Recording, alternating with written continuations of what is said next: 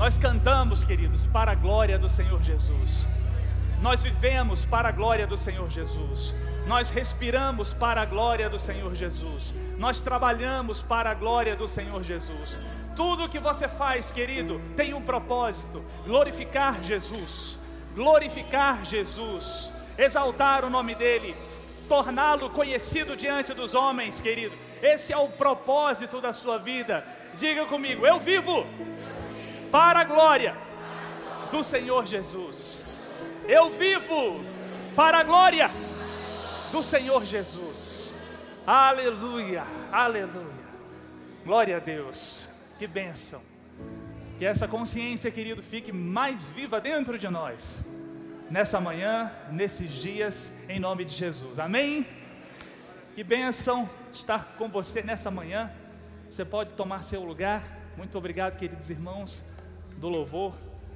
Marco já fez aqui todos os elogios pertinentes, né, os devidos elogios ao nosso grupo de louvor. E é uma benção mesmo poder estar aqui, congregar e ser abençoado com um tempo tão precioso como esse. Amém?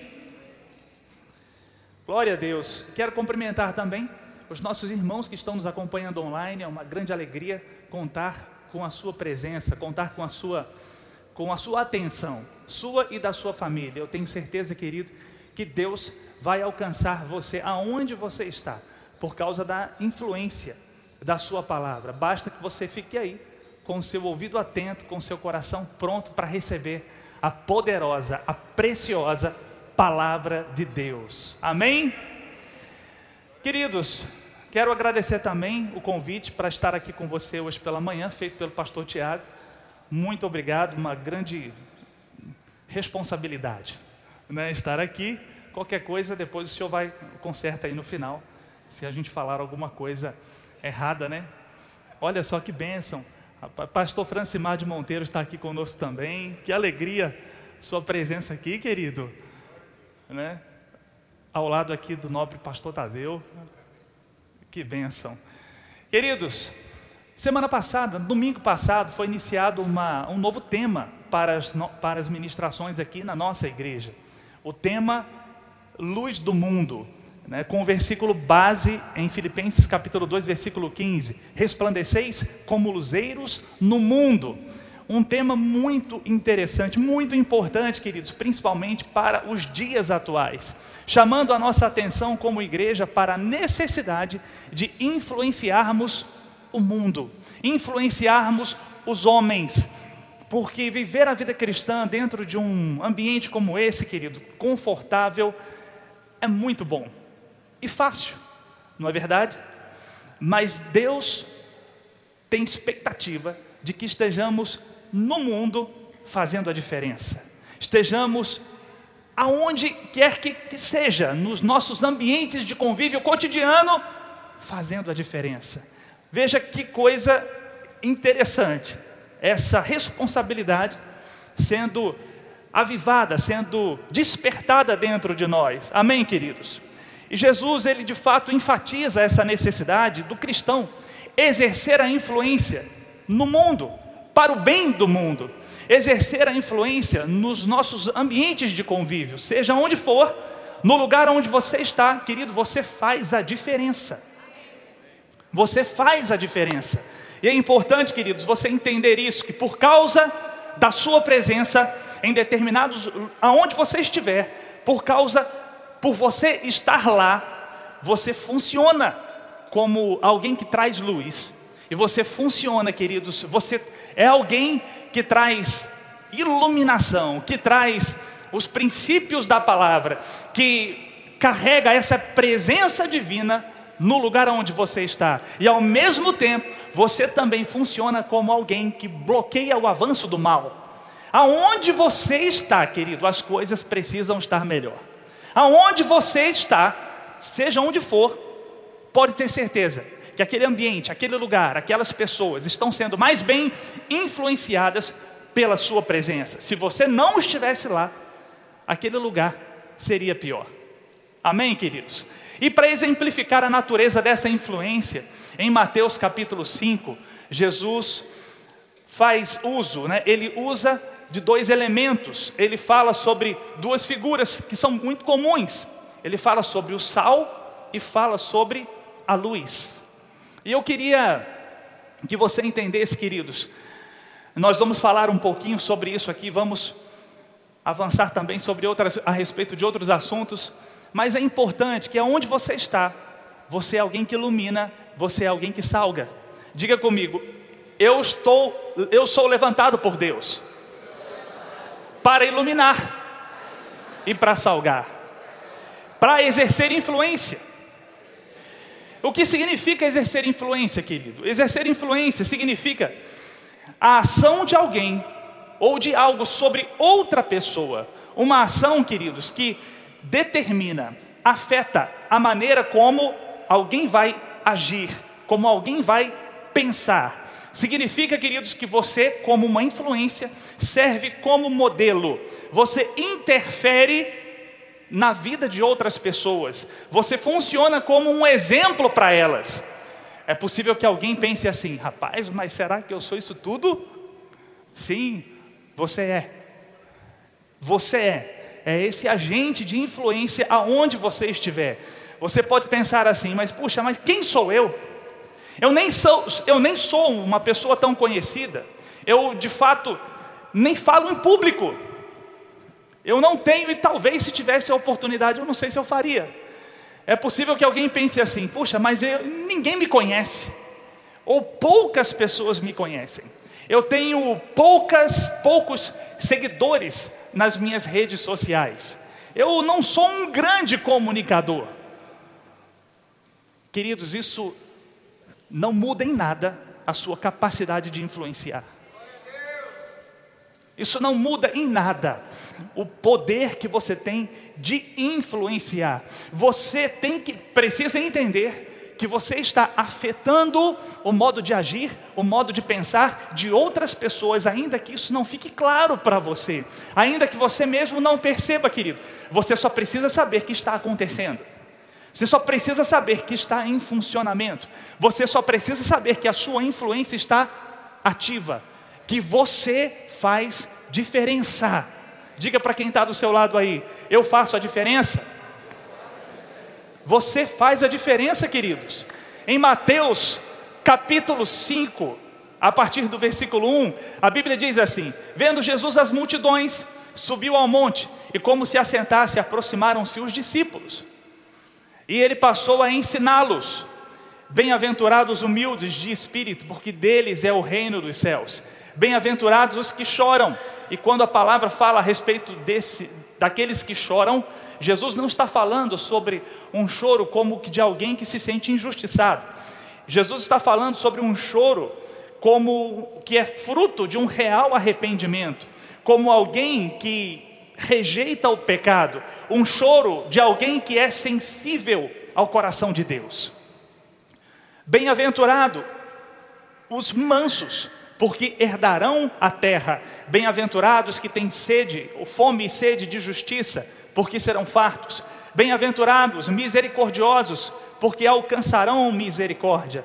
Bem-aventurados os limpos de coração, porque verão a Deus. Bem-aventurados os pacificadores, porque serão chamados filhos de Deus. Bem-aventurados os perseguidos por causa da justiça, porque deles é o reino de Deus. Bem-aventurados sois quando por minha causa vos injuriarem, vos perseguirem e mentindo disserem todo mal contra vós.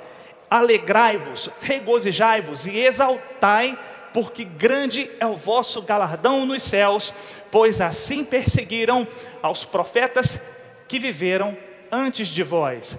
Vocês são, por causa desse tipo de comportamento, porque vocês se conduzem como verdadeiros cristãos. Vocês são o sal da terra. Ora, se o sal vier a ser insípido, como lhe restaurar o sabor? Para nada mais presta senão para ser lançado fora e ser pisado pelos homens. Vós sois luz do mundo. Não se pode esconder a cidade edificada sobre o monte, nem se acende uma candeia para colocá-la debaixo do alqueire, mas no velador, e alumia a todos os que se encontram na casa. Assim brilhe também a vossa luz, Assim brilhe também a vossa luz diante dos homens, para que vejam as vossas boas obras e glorifiquem o vosso Pai que está nos céus. Assim brilhe também a vossa luz, ou numa outra versão diz assim: da mesma forma, as suas obras devem brilhar para que todos vejam e louvem seu Pai que está no céu. Veja, queridos, que, que afirmação de Jesus poderosa e que carregada de responsabilidade, de uma boa responsabilidade, no sentido de uma consciência em relação ao poder que tem alguém que se conduz como um cristão de verdade. O que você é capaz de afetar na vida de outra pessoa, querido, o que nós somos capazes de promover nos lugares onde estamos plantados. Quando Jesus fala a respeito de, das obras ou das nossas obras que serão vistas e por causa delas os homens vão glorificar a Deus. Obras aqui significa aquilo com que alguém está ocupado, aquilo com que alguém se compromete a fazer, algo feito, ações. Então, queridos, a Bíblia diz, para que a gente tenha essa compreensão aqui completa, clara, a Bíblia diz que assim também brilhe a vossa luz diante dos homens, para que os homens vejam as vossas obras, e porque viram as vossas obras, glorifiquem o vosso Pai que está no céu. Você já parou para pensar nisso, querido? Os homens vão glorificar a Deus por causa da nossa influência, porque eu faço o que precisa ser feito como cristão, porque eu faço, ou pela forma também como eu faço, tanto pelo que eu faço, como pela maneira como eu faço, o que faço, a luz, uma luz, vai brilhar e os homens vão ver essas obras e vão glorificar a Deus. Isso significa dizer, meu irmão, que a maneira como eu me comporto, a maneira como eu me conduzo, como eu realizo aquilo que vem às minhas mãos, determina a forma como as pessoas, como os homens, vão se relacionar com Deus, afeta o comportamento de homens com respeito a Deus. Alguns, olhando para a sua vida, vão glorificar a Deus de outro modo, querido, de outro modo, muitas pessoas, homens e mulheres, não teriam acesso a essa vida de Deus caso você não estivesse onde você está, fazendo o que faz, da forma como faz.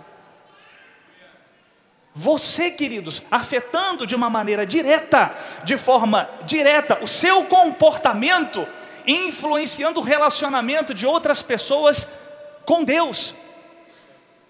Vão ver as suas boas obras e vão glorificar. Em outras versões, vão louvar a Deus, vão glorificar a Deus, vão louvar a Deus, porque estão olhando para Deus. Porque estão olhando para Deus? Porque estão, porque tiveram a visão de um anjo? Porque viram um ambiente tomado por uma nuvem branca? porque viram algo espetacular acontecer diante dos seus olhos? Não, querido, porque estão olhando para você. Estão glorificando a Deus, louvando a Deus, porque olham para você e dizem, e dizem assim: por causa das tuas boas obras, glória a Deus, glorificado seja o nome de Deus, glorificado seja Deus, seja o nosso Pai porque estão olhando para você, querido. Por causa do, do nosso, não, só, não é só do seu, não, é do meu também. Por causa do nosso comportamento. Jesus poderia ter dito: vão glorificar a Deus quando tiverem uma experiência espetacular. Jesus poderia ter dito: vão glorificar a Deus quando um anjo aparecer diante deles. Mas não foi isso que Jesus disse. Ele disse: vão glorificar a Deus quando olharem para as suas boas obras.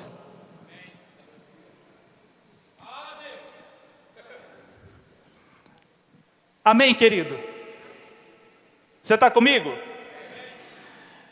E é interessante porque o próprio Jesus Ao final do Sermão do Monte, em Mateus capítulo 7, versículo 28, ele diz assim: Quando Jesus acabou, ou melhor, ele não foi Jesus quem disse, amém? Foi o escritor de Mateus.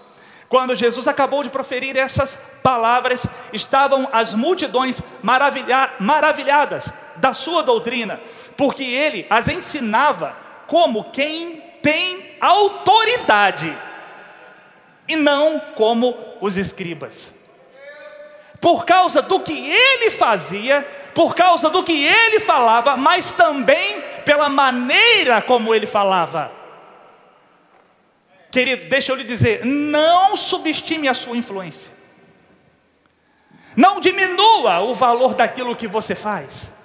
Tenha certeza de que aonde você está, você faz a diferença. Você está lá para ser luz, você está lá para salgar, meu irmão. Ainda que você viva uma vida que pareça comum, a tua vida não é comum. A tua vida não é comum. Você tem um sabor diferente. Você tem um brilho diferente. Como diz o apóstolo Guto, não é só uma testa oleosa, mas é a, a glória de Deus. É a glória de Deus, meu irmão. É a vida de Deus sendo expressa através daquilo que você faz e de como você faz o que faz. E você sim, você, afetando o comportamento de outras pessoas em relação a Deus. Amém, queridos? Isso é forte, não é? Deixa eu lhe dizer uma coisa. A sua influência, querido, não está definida ou determinada pelas posições que você ocupa na sociedade. A sua influência não é determinada ou não vai funcionar somente se você ocupar alto, um alto cargo numa determinada empresa. Não é determinada se você for proprietário de um grande empreendimento. Não tem relação nenhuma com a remuneração que você tem. A sua influência, queridos, é definida, determinada pela vida de Deus que habita em você pelo comportamento cristão que você expressa quando você faz o que faz, pela maneira como faz. Eu me lembro certa vez, estávamos aqui em Campina com Josué, filho do nosso missionário Jussier, lá do Japão. E Jussier, juntamente com Josué, falavam de como Josué tem tido um desempenho maravilhoso nas escolas japonesas, por onde ele passou. Tanto um desempenho acadêmico como esportivo. Ele se destaca também lá no futebol, que, convenhamos, no Japão não é um desafio tão grande. Mas ele joga bem, viu Josué? Você joga bem demais. Mas e ele falava sobre se destacar academicamente no Japão, meu irmão. No futebol pode não ser tão difícil, tão desafiador, mas academicamente no Japão tem que ser fera. Não é verdade? E a gente falando né, sobre isso, eu disse: parabéns, Josué. E ele prontamente respondeu assim: quando eu brilho, Deus brilha. sem nenhuma vaidade, querido, sem puxar sardinha para o lado dele. Simples assim. Quando eu brilho, Deus brilha. Diga assim, querido, quando você brilha, diga, quando eu brilho. Diga de novo, quando eu brilho, Deus brilha. Quando você brilha, meu irmão, Deus brilha. Você está pronto para fazer Deus brilhar na sua vida? Ainda mais.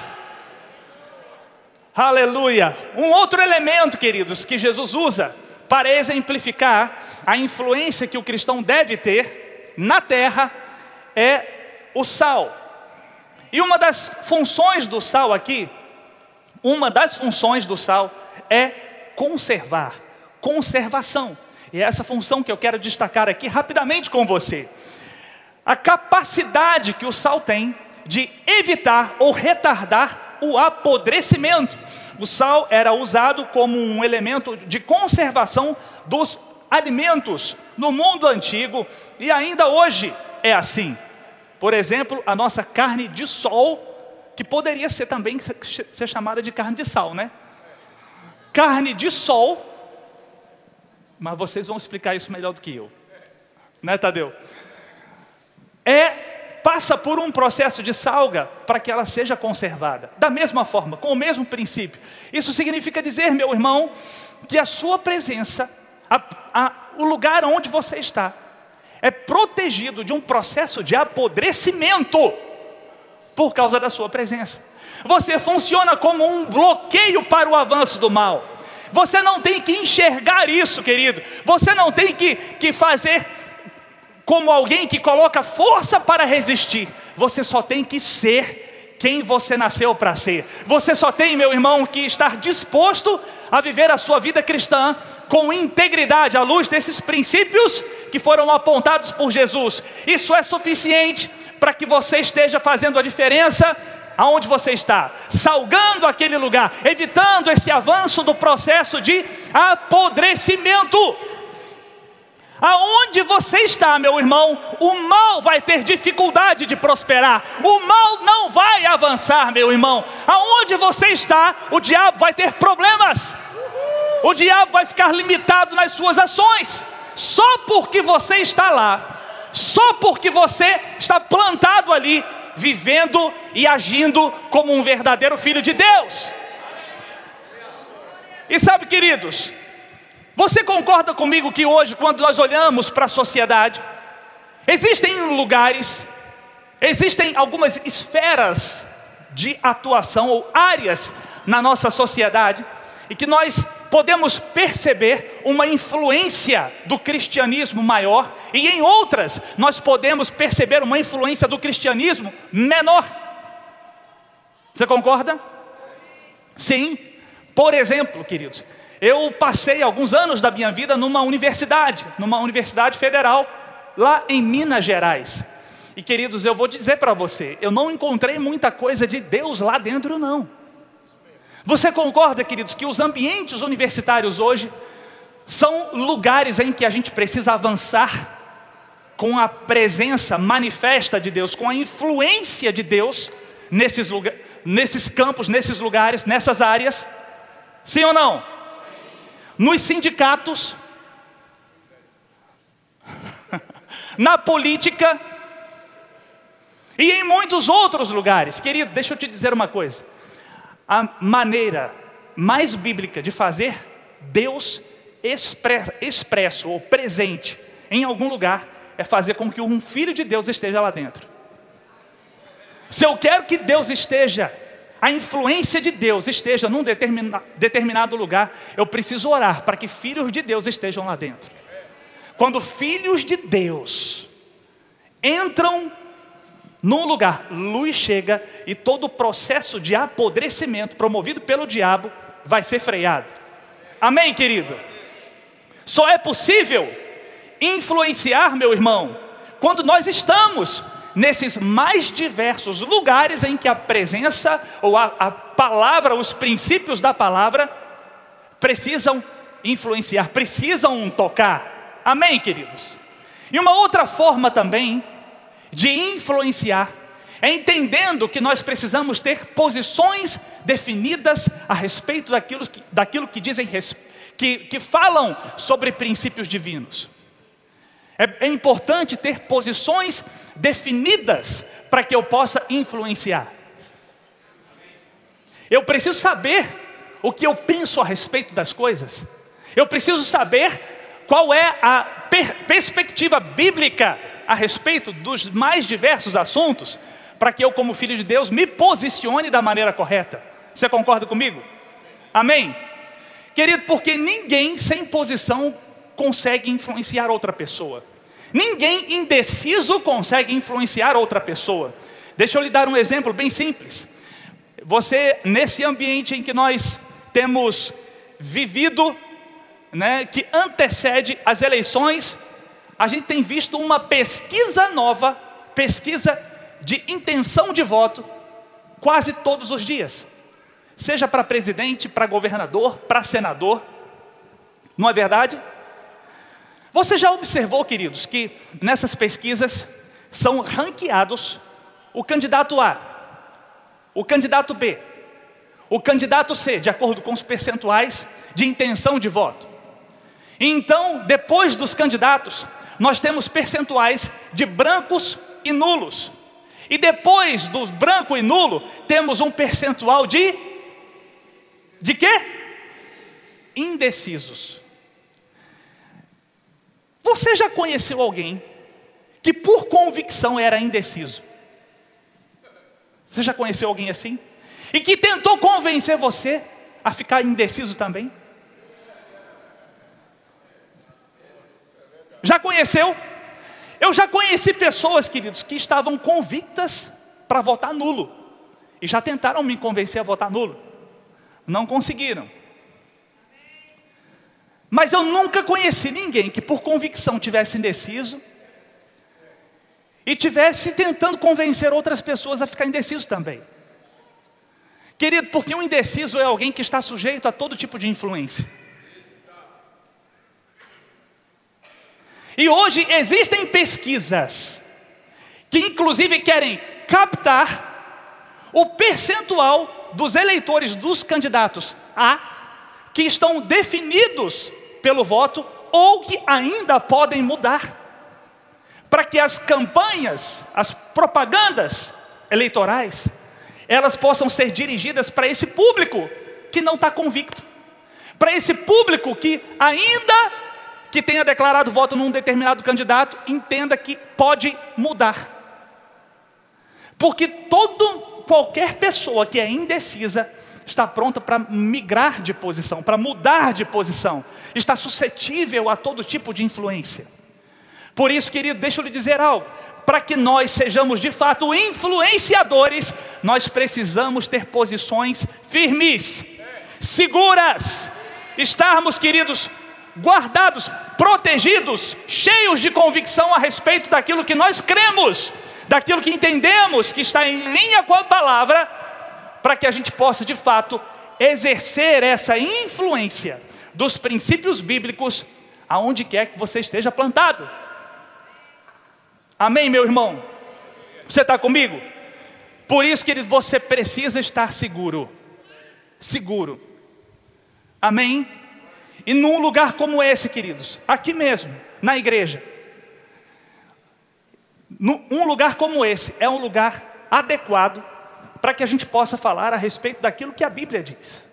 Para que você possa ser fortalecido nas suas convicções, ter cada vez mais segurança com respeito ao tipo de influência que você vai exercer nos lugares onde você está.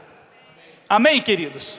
E pensando com o intuito de nos ajudar a estarmos mais seguros a respeito de questões que são que, que têm estado nos ambientes de debate nos dias atuais. Nós produzimos, queridos, essa cartilha de orientações políticos sociais. Quem já viu essa cartilha aqui?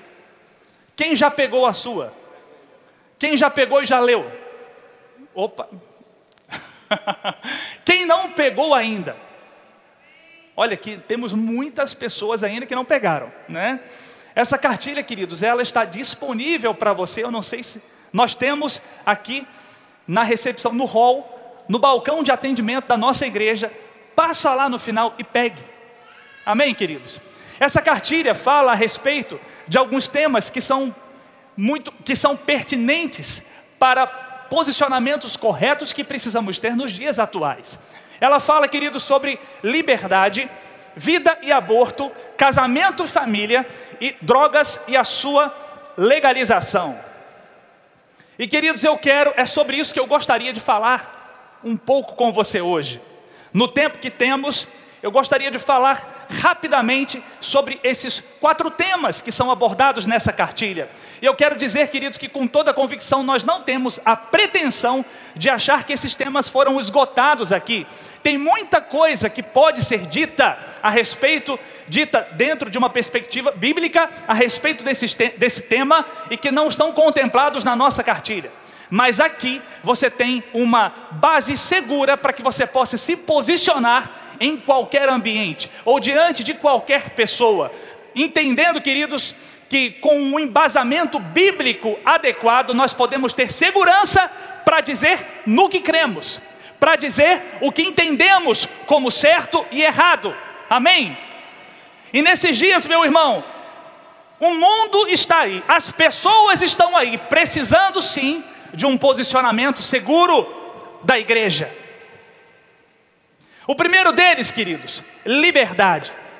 E aí, dentro desse, desse tema, liberdade, é importante nós entendermos que Deus, Deus nos criou como seres livres, como filhos livres, com a responsabilidade e a capacidade de tomarmos decisões, sejam elas quais forem, ainda que elas contrariem em, muitos, em muitas ocasiões a vontade do, do próprio Deus. Ainda assim, queridos, nós somos livres para tomar decisões. Amém, queridos? A Bíblia nos orienta a respeito de como gerenciar essa, nossa liberdade. De que forma? Gálatas 5, versículo 13 porque vós, irmãos, fostes chamados à liberdade, porém não useis da liberdade para dar ocasião à carne, sediante servos uns, antes servos uns dos outros pelo amor. Isso significa dizer, meu irmão, que a liberdade ela é limitada pelo amor. Quando falamos a respeito de liberdades civis e liberdades individuais, falamos sobre o direito que cada indivíduo tem de tomar as suas próprias decisões e de um limite que deve ser estabelecido sobre alguma atuação do Estado na vida privada, na vida de um cidadão comum. E queridos, quando falamos também sobre liberdade, é importante trazermos esse, esse princípio, esse elemento, para dentro do contexto da atuação da igreja. Porque eu acredito, queridos, que hoje nós podemos perceber uma aparente calmaria no que diz respeito à liberdade para pregar o Evangelho. Eu não sei se você tem essa percepção, mas em outros momentos a igreja parecia ser ameaçada ou mais ameaçada a respeito dos direitos que ela tinha, da liberdade que ela tinha para pregar o Evangelho. Mas sabe, queridos, essa liberdade, ou essa, ou melhor, essa calmaria, de fato, ela é somente aparente. Numa pesquisa rápida, uma matéria num jornal de grande circulação, que foi publicada agora em julho desse ano, falava a respeito de pastores evangélicos que foram ou que vinham sendo atacados aqui no nosso país por se negarem a realizar cerimônias de casamento e batismo de homossexuais. E ações na justiça, ameaças de processo, campanhas de difamação nas redes sociais e em meios de comunicação foram levantados como métodos para intimidar esses ministros. Juristas, membros de associações de LGBT, que declararam ou que fizeram declarações em veículos de comunicação afirmando alguém que é proibido, afirmando ser proibido alguém se recusar a prestar serviço com base em orientação sexual, apontando para essa restrição como um ato criminoso. Sabe, queridos, e em, 2000, em 2019, 2019, nós tivemos uma decisão do STF, do, nosso, do Superior Tribunal Federal, que equiparou tornou equivalente a homofobia ao racismo. E a partir dessa decisão, as perseguições contra pastores aumentaram. Ainda que, segundo o próprio STF, foi feito, né, há uma ressalva com respeito à repressão penal que alcançaria o exercício da liberdade religiosa. Ainda assim, Existem advogados, existem grupos específicos que defendem certas causas, que têm se levantado de forma voraz para intimidar, para repreender, para tentar, de alguma forma, interferir no nosso trabalho como ministro de fé religiosa, ou no trabalho da igreja como um todo. E estamos falando, queridos, a respeito de, de situações muito recentes, para que a gente tenha uma ideia do, da dimensão que isso tem alcançado nos últimos 20 anos. Já houveram projetos de lei, já foram apresentados projetos de leis que limitavam, por exemplo, limitavam programas de televisão, eh, de rádio e TV, no, limitavam a atuação de pastores junto a programas de rádio e TV. É, desde que eles, pastores ou ministros de fé religiosa, só poderiam estar apresentando programas de rádio e TV se tivessem formação no curso de jornalismo. Esse, esse projeto de lei, ele foi julgado como institucional, inconstitucional, mas nós tivemos, queridos, outras iniciativas que tentaram ou que têm tentado frear, paralisar o, pro, o progresso do Evangelho, a liberdade que temos para pregar o Evangelho. Recentemente, um projeto da Assembleia Legislativa do Rio está discutindo uma proibição para contra o, o que é chamado de assédio religioso nas instituições públicas e privadas dentro do estado do Rio, entendendo como um assédio religioso práticas de indução ou incitação à discriminação e preconceito. Queridos, todos nós somos contra discriminação e preconceito.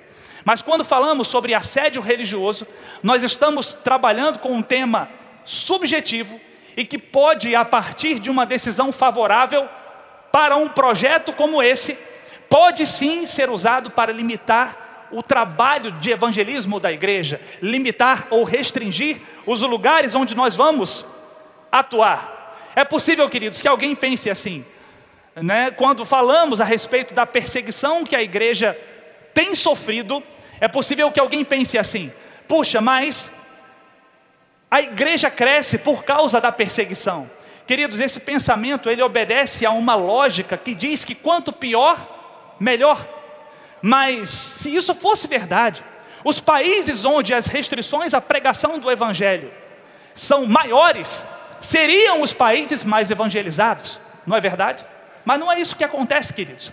Os países onde a repressão é maior são os países menos evangelizados.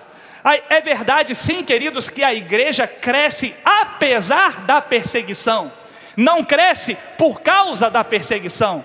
Quando olhamos as orientações que Paulo traz a Timóteo, na sua primeira carta, no capítulo 2, versículo 1, Paulo diz assim: Antes de tudo, pois, exorto que usem a prática de súplicas, orações, intercessões, ações de graças em favor de todos os homens, em favor dos reis e dos que se acham investidos de autoridade, para que a perseguição seja maior. É o que está escrito lá? Não, queridos, para que vivamos uma vida tranquila e mansa, com toda piedade e respeito, porque isso é bom e aceitável diante de Deus, o qual deseja que todos os homens sejam salvos e cheguem ao pleno conhecimento de Deus. Nós entendemos, queridos, que um ambiente de paz, um ambiente de vida tranquila, próspera, é um ambiente propício, sim, para o avanço do Evangelho, e é isso que nós queremos na nossa nação, queridos. Quando falamos sobre vida e aborto, Vida e aborto. No Salmo 139, versículo 15 e 16, diz assim: Tu me observavas quando eu estava sendo formado em segredo, enquanto eu era tecido na escuridão, tu me viste quando eu ainda estava no ventre. Cada dia da minha vida estava registrado em teu livro, cada momento foi estabelecido quando ainda nenhum deles existia. Queridos, deixa eu lhe dizer algo: definitivamente nós somos a favor da vida desde a sua concepção. E é importante, queridos, nesse momento em que a gente tem ouvido tanto sobre esse tema, é importante você entender que quando se fala, por exemplo, sobre o aborto como uma questão de saúde pública, Isso, em outras palavras, significa dizer que o aborto ele deveria ser descriminalizado de uma forma generalizada e que o serviço público de saúde deveria ser disponibilizado para que procedimentos como esse sejam acolhidos. Sabe, queridos, nós não concordamos com isso. Nós entendemos que o aborto é uma questão de crime, é um crime cometido contra uma vida. E nós entendemos também que as políticas públicas, elas deveriam sim ser dirigidas em favor da vida e não em favor da morte. As políticas públicas, querido, precisam trabalhar na prevenção de gravidez indesejada. As políticas públicas precisam trabalhar em favor da vida da mulher e da criança. Em 2020, a então ministra Damares lançou uma campanha, e eu acredito que muitos de vocês vão se recordar. Lançou uma campanha chamada Adolescência Primeiro, Gravidez Depois. Uma campanha para, para prevenir o sexo precoce. E queridos, ela foi extremamente ridicularizada, perseguida, porque é, é, sendo acusada de tentar, de alguma forma, influenciar o comportamento ou a liberdade que os adolescentes teriam, deveriam ter para iniciar a sua vida sexual. Querido, deixa eu te dizer algo. É, é contra esse processo de sexualização precoce que está em curso na sociedade que a igreja se levanta, meu irmão, porque nós somos a favor do sexo dentro do casamento, entendendo que é algo maravilhoso, criado por Deus para um lugar específico. E veja você, queridos, como políticas públicas, como recursos públicos podem ser dirigidos ou não para questões que estão concordando ou discordando, cooperando ou desconstruindo o trabalho da igreja. Um outro ponto, queridos, que temos na cartilha fala sobre casamento e família. Em Provérbios, versículo 17, capítulo 17, versículo 6, diz assim: Os filhos dos filhos são a coroa para o idoso, e os pais o orgulho dos seus filhos. Queridos, nós cremos no casamento, e não só no, no casamento, e na bênção que é a estrutura familiar. E como podemos ver aqui em Provérbios, como os filhos são uma coroa, os netos, uma coroa para o idoso, os pais, orgulho dos seus filhos. Nós estamos trabalhando como igreja, queridos, para fortalecer cada vez mais os vínculos familiares.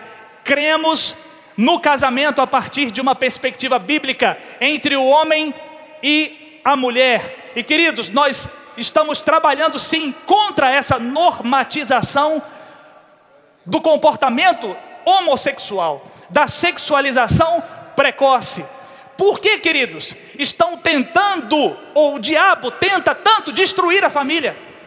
Porque a família, uma família bem consolidada, é esse ambiente de maior influência sobre o indivíduo. Quando esse núcleo familiar é fragmentado, é comprometido, é destruído, as pessoas, queridos, se tornam suscetíveis a todo tipo de influência, mas nós não queremos isso.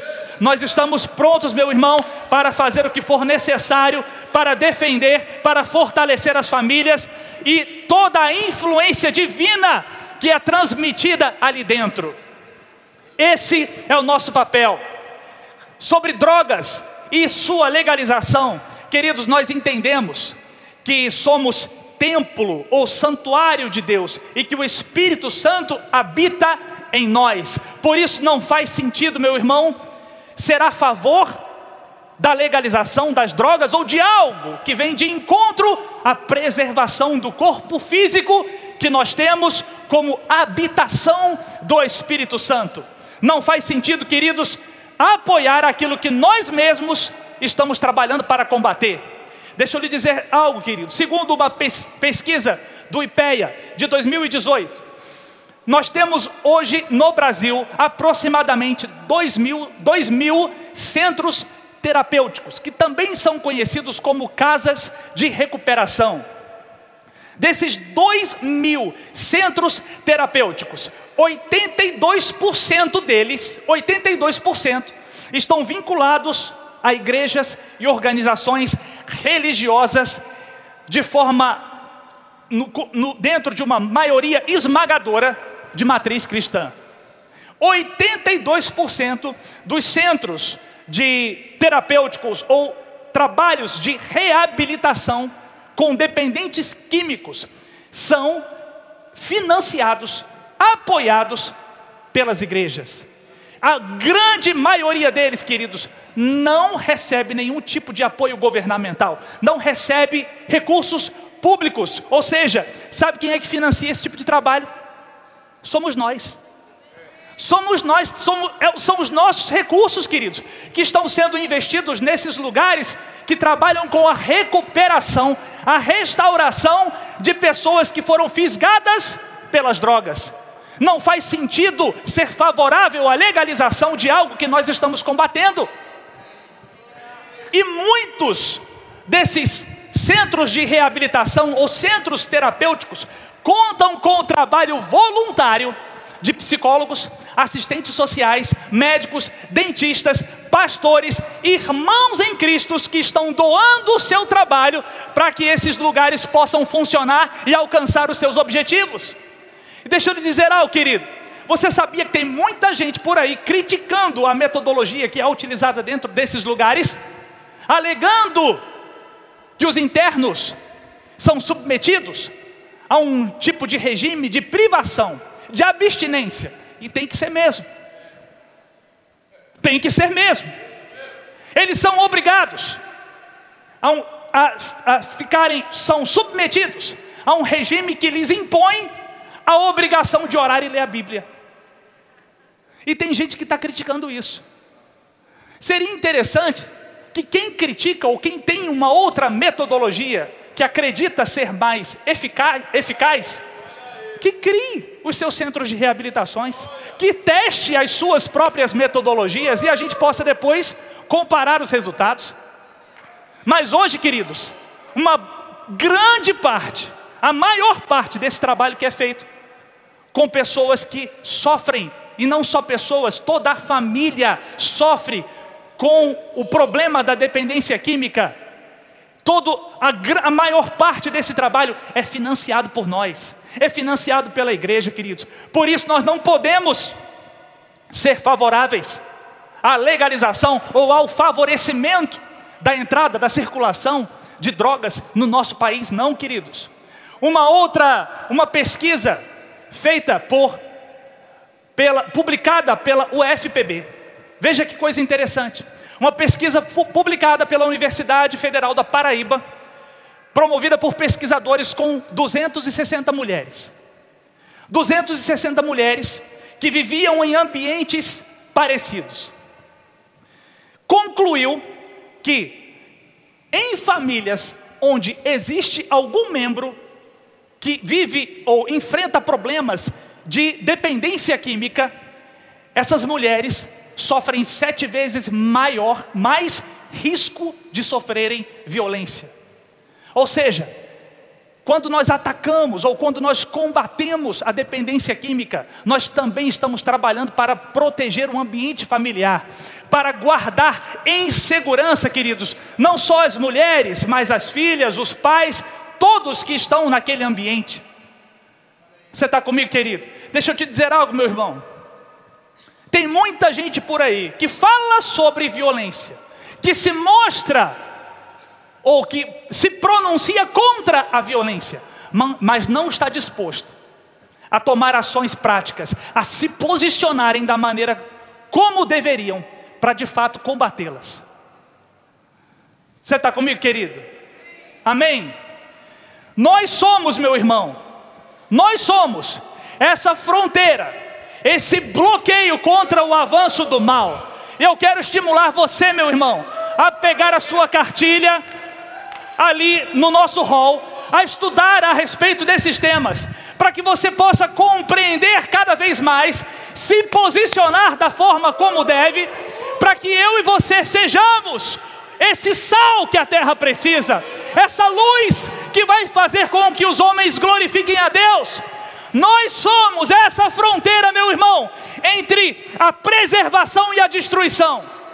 eu e você, meu irmão, os nossos posicionamentos, a nossa atuação, a forma como fazemos, aquilo que fazemos e como fazemos, tem protegido aqueles que de alguma maneira você influencia. Por isso, não subestime, querido, o seu poder de influência. Não subestime a sua capacidade de determinar a saúde espiritual dos lugares onde você está.